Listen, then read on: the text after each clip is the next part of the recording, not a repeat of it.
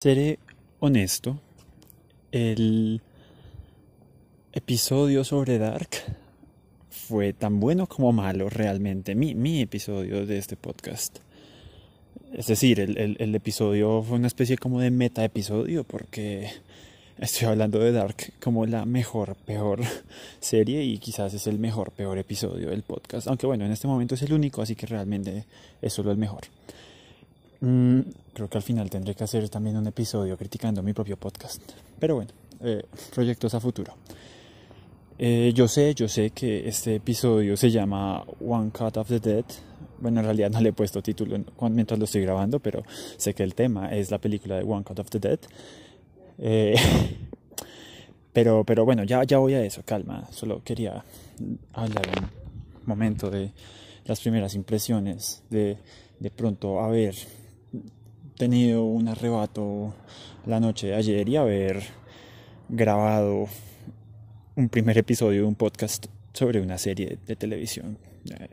¿Qué, onda con eso? Eh, no sé, no sé, realmente sigo sin saber en qué estaba pensando, pero, pero bueno, eh, las, las impresiones pues fueron tanto positivas como negativas. Negativas en el sentido de que realmente he estado escuchándolo y comparándolo con otras cosas hoy y yo sé que uno dice, ay, no tienes que compararte. Tu trabajo es único y bla, bla, bla, bla, Pero no, la comparación a veces sirve y escuchando otros podcasts me, estoy dando cuenta de que, de que el nivel, el nivel de pronto hay que subirlo. Bueno, eso eh, lo discutiré con la junta directiva que se conforma por yo, yo, yo y yo eh, en, en estos días.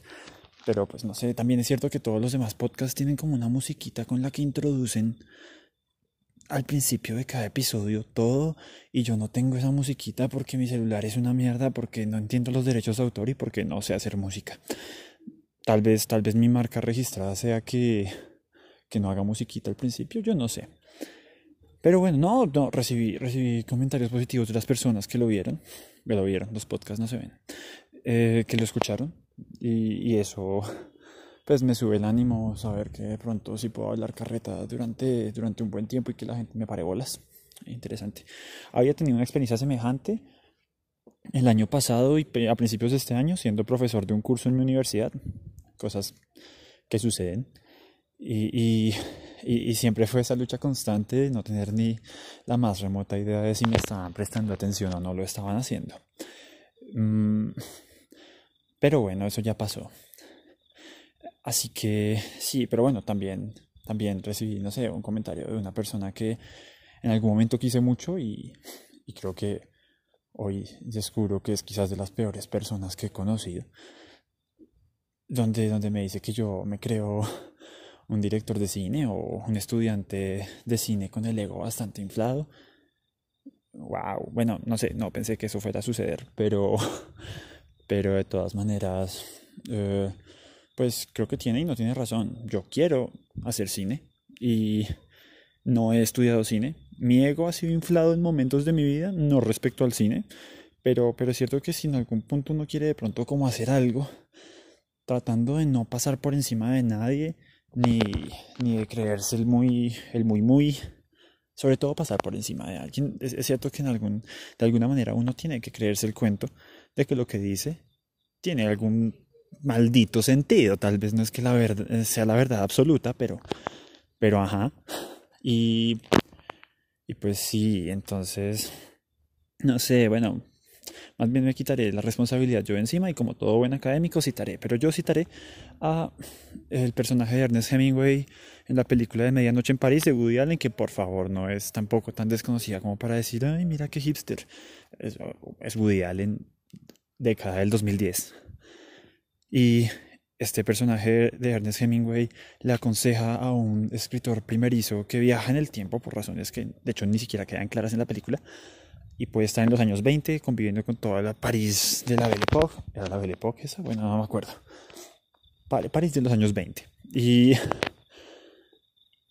y entonces este hombre, este escritor, le muestra su trabajo a Hemingway pero, pero le dice que no, pues que él no podría compararse con él. Y Hemingway le dice, ¿cómo así? ¿Acaso eres un cobarde? Si eres escritor, declara que eres el mejor. Eh, bueno, yo creo que sacando un poco de contexto el comentario, creo que es posible realmente como más bien no decir soy el mejor, pero sí tener cierta confianza y cierto criterio y tratar de afirmar las cosas con la mayor firmeza posible, sabiendo que esto es solo mi opinión, sabiendo que yo no he estudiado un montón, que me falta mucho cine por ver y que realmente no soy nada de eso, pero pues Dios, si, si no confío yo en mí, ¿quién más lo va a hacer? Y eso que hoy, hoy sentí muy poca confianza en mí y apenas publiqué el link de este podcast que en parte hasta se publicó accidentalmente, es en serio, esa historia será para después, pero incluso llegué a odiarme a mí mismo y a sentir bastante arrepentimiento al respecto. Entonces, bueno, no sé, creo que un poquito de confianza hay que tener ahí. En fin, pues no sé, igual tal vez esta persona tenga un poco de razón, puede que no, no lo sé. Ya dije que es de las peores personas que he conocido, que me di cuenta, no sé. Igual sé que anda constantemente ocupada y posiblemente no escuché esto. Y si de casualidad llegaste a escucharlo, lo siento. un montón. Pero bueno. Eh, ahora sí, eh, no, ya, ya mucha distracción respecto a esto. Bueno, la verdad es que también... Eh, para ahorrar un poco de tiempo en los demás episodios, creo que, y también para pues ganar un poco de audiencia de pronto, pues hay gente que también me dice que yo, yo no sé esa gente qué tipo de enfermedad mental tiene, pero me dicen que yo soy capaz de hacer que la gente se emocione para ver películas. Entonces cuando yo recomiendo películas y hablo de películas, pues ellos verán esas películas.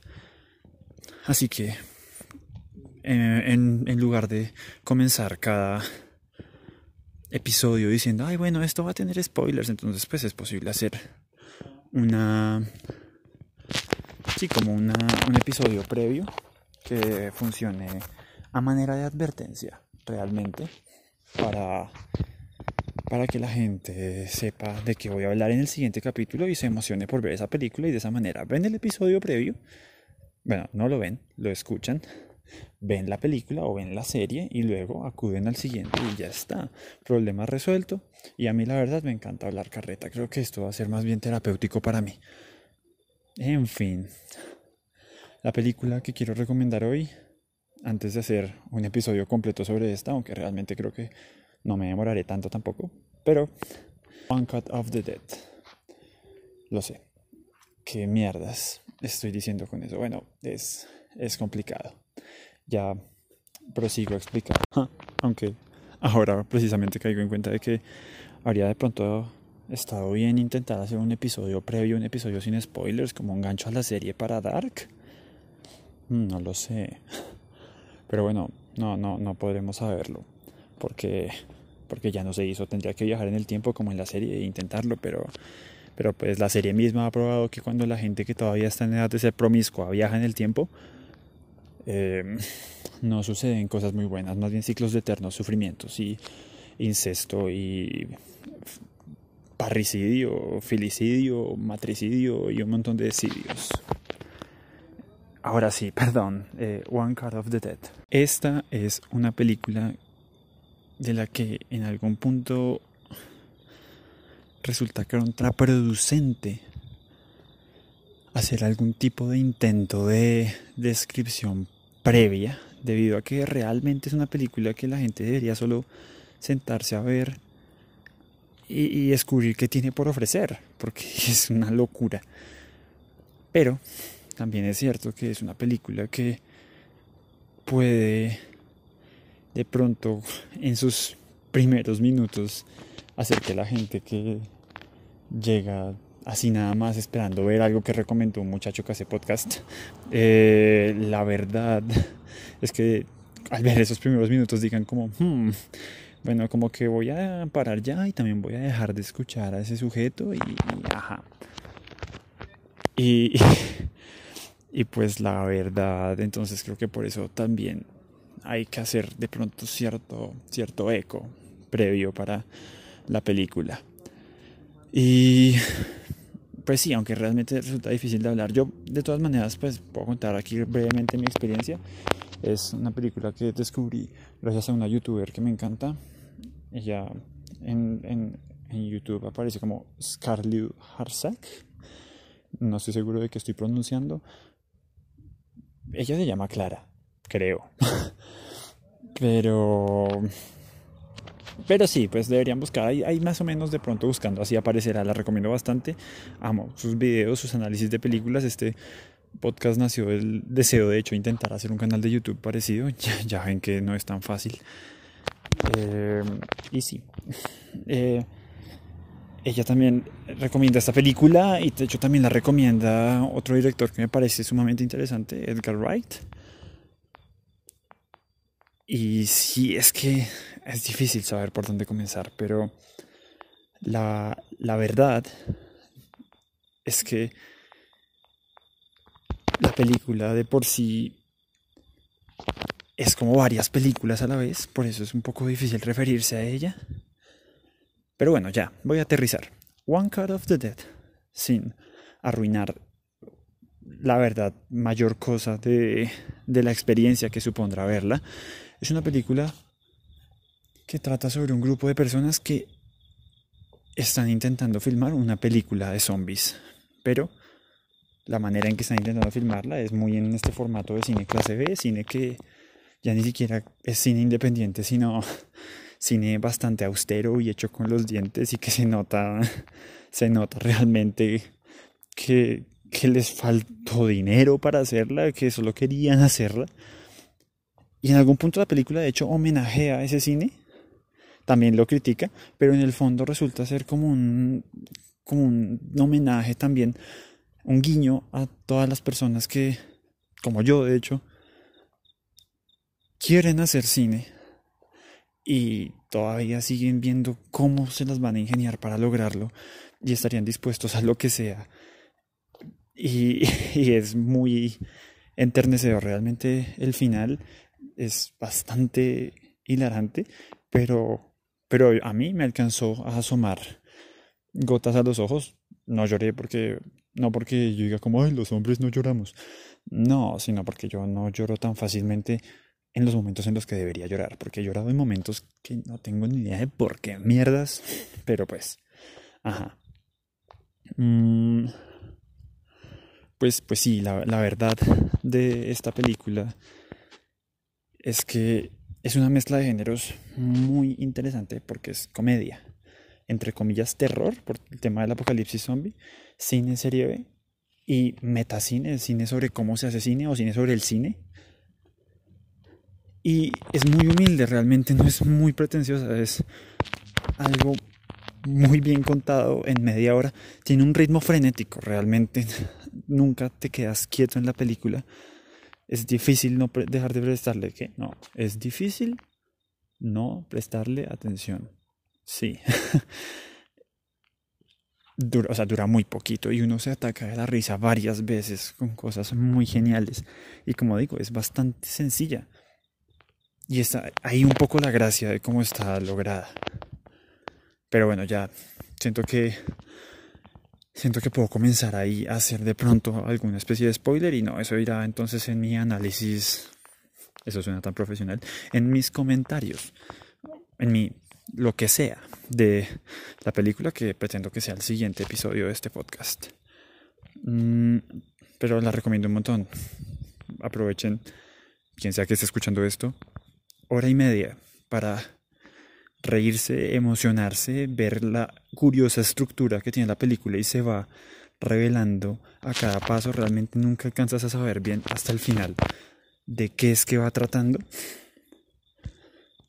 Y te estás preguntando todo el tiempo qué carajos estoy viendo, pero la película te motiva y te motiva y te motiva a seguir descubriéndola. Véanla, es una maravilla a pequeña escala, pero precisamente esa pequeña escala es donde radica su gracia y la hace algo que la verdad me, gustó bastante, me tocó y siento que, que por eso de una vez tenía que hablar de ella. Y pues creo que eso es todo por este... Eso sería un episodio bonus, yo no sé, ese tema de los podcasts es complicado, ¿saben? Bueno, no, no es complicado, es que yo soy un pendejo. Pero, en fin. Entonces nos veremos, nos veremos, que no nos veremos, nos escucharemos. Ay, estoy repitiéndome a mí mismo. Y yo, y yo de verdad criticaba a Dark por eso, qué pendejo. Eh, hasta el próximo episodio donde hablaré de One Cut of the Dead, ya pues tocando temas más a fondo con ciertos spoilers y que de todas maneras no creo que me quede tan largo como el, el, episodio de Dark. Es que creo que con Dark me emocioné y aparte venía escuchando muchos episodios de podcast que duraban hora, hora y pico y dije, ay, yo debo hacer algo parecido y ajá. En fin, véanla, por favor. De verdad que ni siquiera es por mí, háganlo por ustedes. Se hacen como mínimo pasar una hora y media muy disfrutable y ya viendo más a fondo, una hora y media que vale mucho la pena si quieren crear algo, sí, sí muchas cosas. Es difícil de describir esa película. Hasta luego.